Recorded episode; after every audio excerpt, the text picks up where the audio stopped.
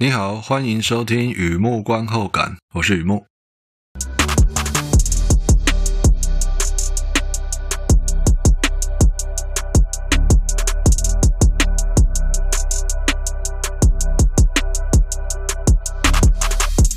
今天呢，来分享是电影看片心得。接关接到没带币了才认得，那叫死结。我梦见烈火情人。没错，烈火情人，不知何起往而生呢？不知何终念无痕。横批就烈火情人。和以前一样，现在聊一下这部片在演什么。这是一部法国爱情片，描述一位中产阶级男人的欲望和道德。他叫史蒂芬，原本是医生，结婚之后，老婆与老丈人都建议他从政，而他也确实不负期望，认真做事，做到部长。最近啊，首相有意延揽史蒂芬入阁，他们家大儿子上班也升职，而且认真的告诉大家要带稳定交往的女友回家见爸妈。这些好消息啊，并没有让史蒂芬一边洗澡一边唱歌，他和平常一样开会办公，出席政商名流参叙，却遇见一位短发女子主动来认亲，瞬间点燃这里一辈子从未有过的快感。也伴随一奈米的不安。后来家庭聚餐时，儿子搂着那位短发女孩，聊着他们的相识相知，甚至透露了终身大事啊。不过啊，史蒂芬都没在听，他在听自己内心深处的声音。他又感受到自己的迷恋正在蔓延，也以为那样的火势可以控制。Damage 这部电影 Novel Edition 的 films，Scuba Films，法国英国的多家电影公司联合出品的。虽然说是法国电影呢，导演是法国人，不过整部电影是英文发音。Louis Malle 导演，Jeremy Irons、Julie Binoche、Miranda Richardson 三位主演。小说改编的电影呢，电影故事来自爱尔兰作家 Josephine Hart，嗯，非常优秀的作家，他已经过世了。一九四二到二零一一，这个电影是改编他的同名小说，在讲有爱情就有风险，有到痴情就会有致命危险，是一部虐心的爱情片。在这部片有出现性行为、照片、聚餐、相信爱情、重要人物死亡、裸体、高处坠落，还有出现这些东西，我个人觉得蛮有意思的。电影资讯。Damage，发大了，烈火情人，哎，都是指同一部片。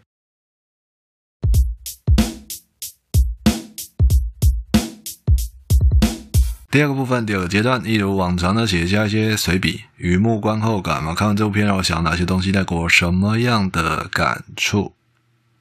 一开始啊，照旧，小额抖内，小额大型，在网站上有抖内按钮。如果你觉得我做东西还可以。欢迎支持与鼓励，谢谢你。好的，《烈火情人》呢，这是旧片啊，翻旧片出来写心得，没有要说怎样的一生一次，也没有要说怎样的从那天开始哈。这次是意外，纯意外，就像每天停的停车场发生验票机故障，每周逛的超市逛到前任的背影啊，那一切纯属巧合，意外。是这样的，我原本要写的心得是禁忌痴恋。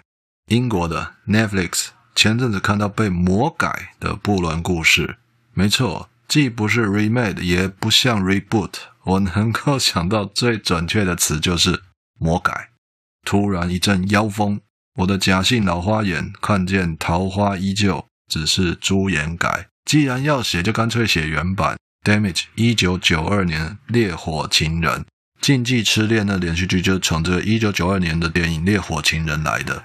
这部片和那套剧来自同一本小说，相隔三十年的巧合。那么，《烈火情人》正宗原版呢？如果你懒得去图书馆登记，也不想忍受线上看旧片，转圈圈转到准备好配片的可乐都没气，直接看 Netflix 的《禁忌痴恋》也可以。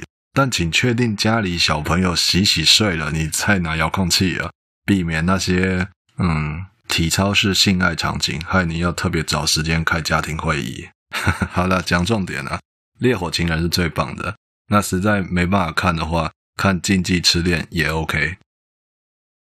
我在想啊，《烈火情人》上映的时候，我还很小，年纪还很小。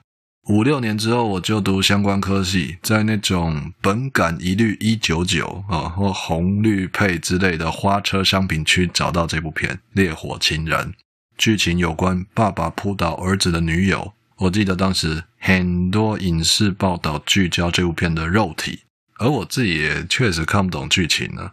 幸好《烈火情人》这部片还有其他演员呢，假如是那种登场人物只有两位的。不用服装设计的电影，我不能说你知道的。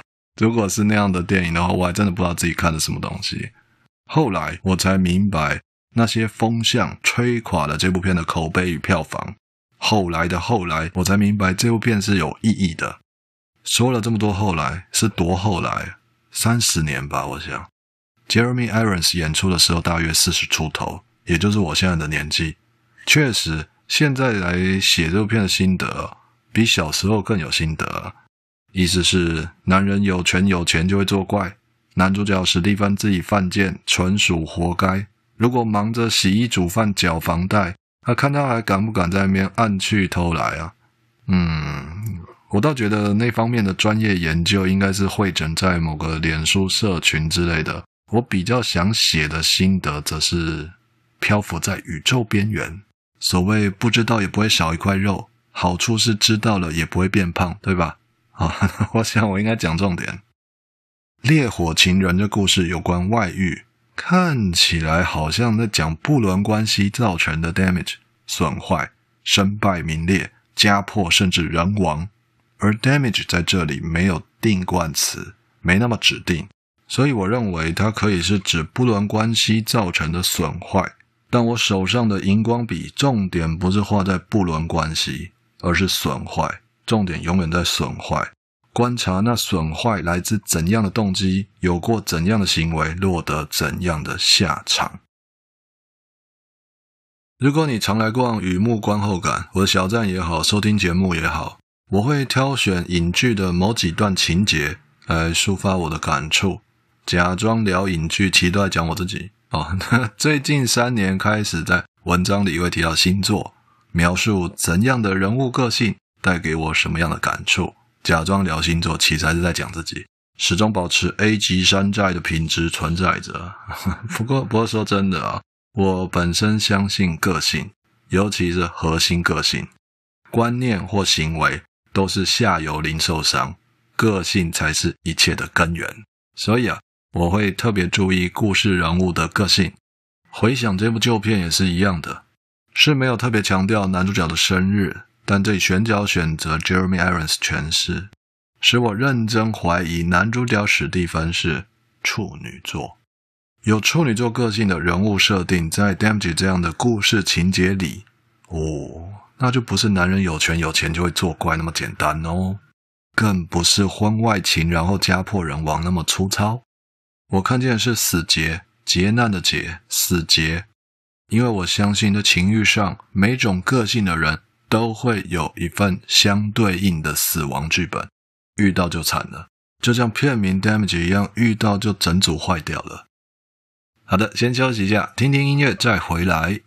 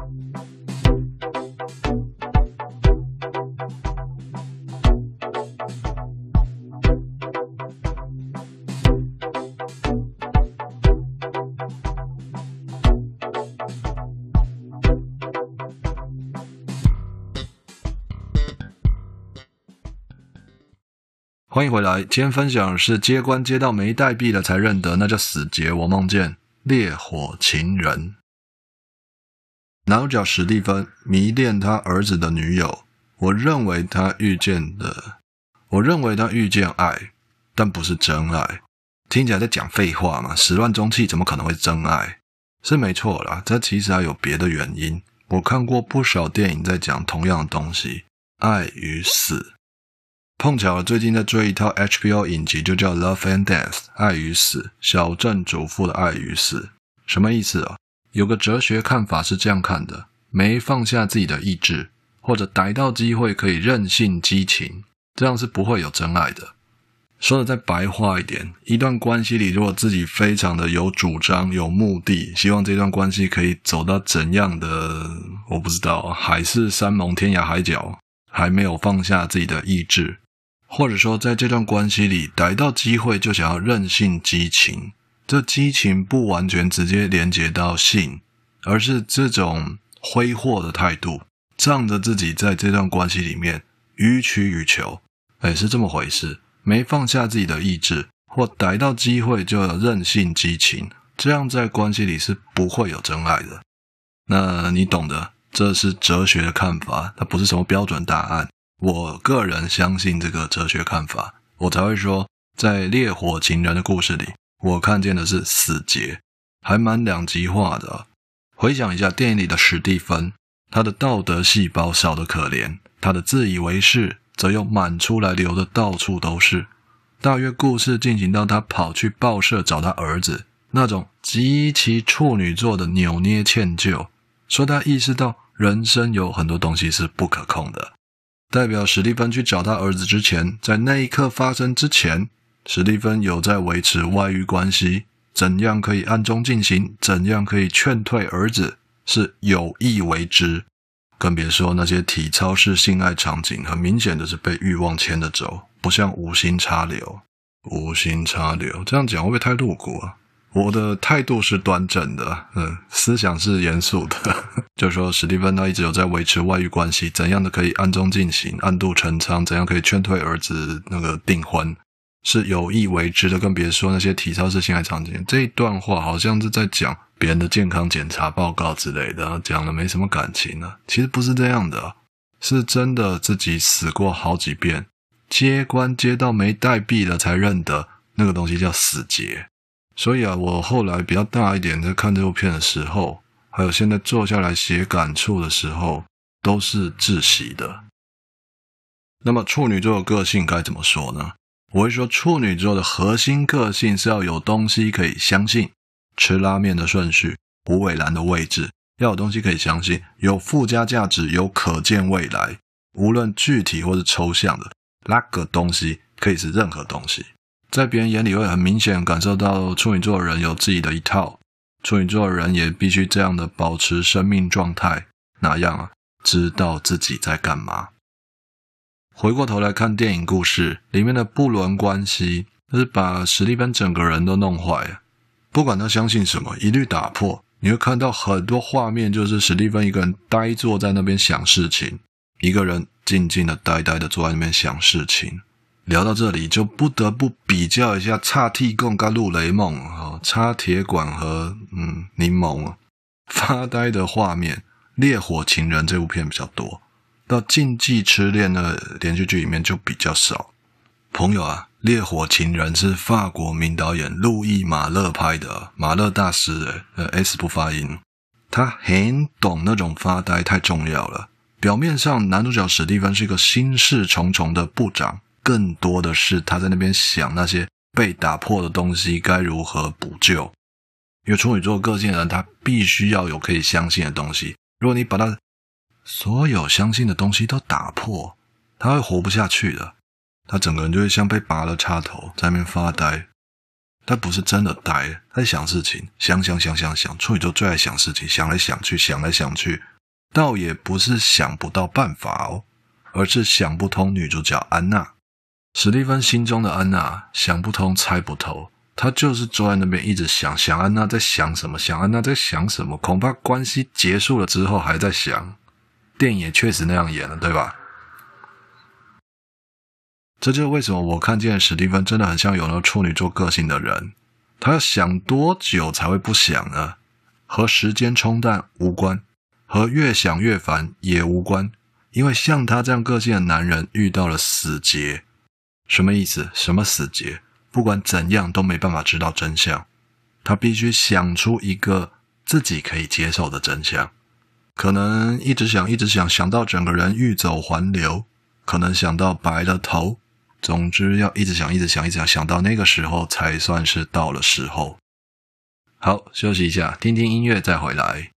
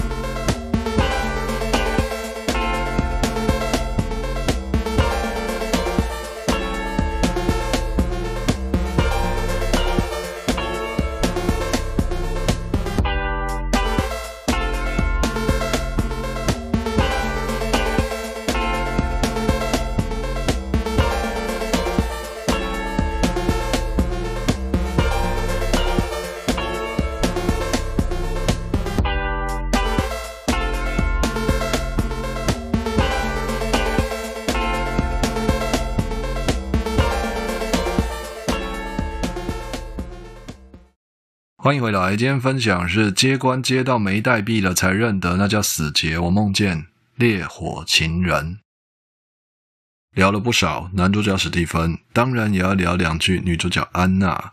坠楼那段戏，我相信是很多人对这部片的记忆点。尤其安娜走下楼，一句话都不讲，走出公寓，头也不回，消失在茫茫人海中之类的，那一幕很漂亮啊。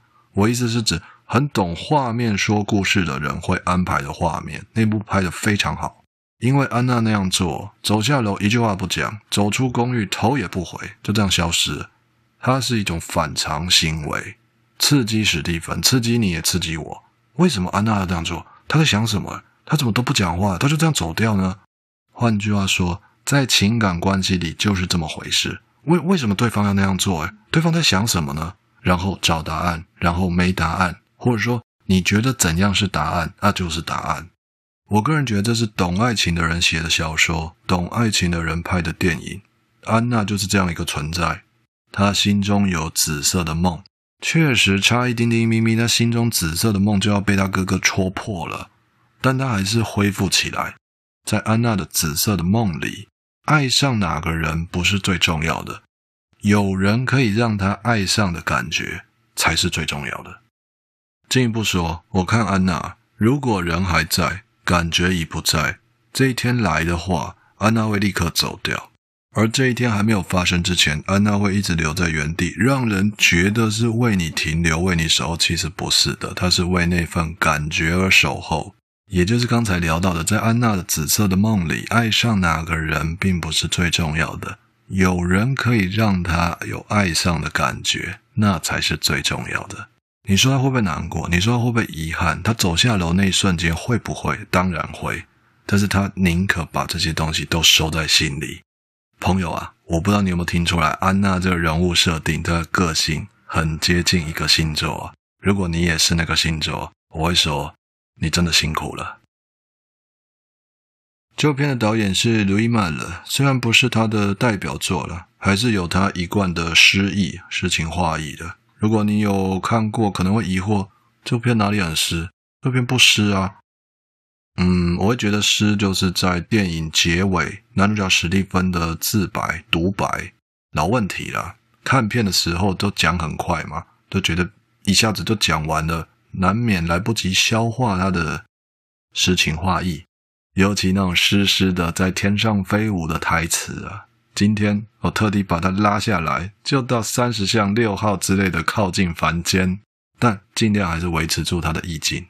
史蒂芬最后那段自白就是他身败名裂嘛，整个事情爆裂开来之后，他离开原有的生活圈，然后就到很远的地方去一个人自己生活。他讲了这段话，要和世界断绝联系，其实真的可以说断就断，时间远比想象中的短。我随风，都随风，飘到总算有个小地方可以过自己的生活，我才会停下来。想不通我们人呢，究竟是什么做的，怎么来的，根本就不得而知，真的不得而知啊！甘愿屈服于爱，是因为这样做才能够去体会那些不得而知，其他的都是身外之物，到头来都不重要。后来我有见过他一次，这是指安娜，在机场巧遇，他好像要去转机，没看见我，他跟老朋友一起，还抱着孩子，看起来就跟一般旅客没什么不同。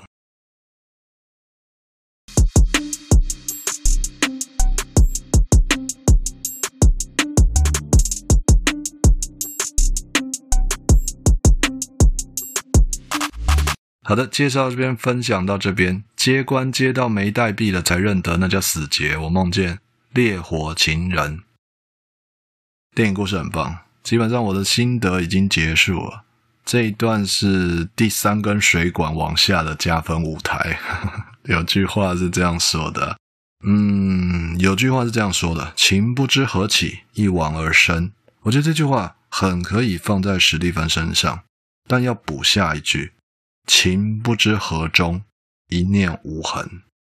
会这样觉得，因为有一次我在家门口浇花，看到路上行人走来走去的，突然明白了那个什么那个，我就决定把那个取名为“路人理论”。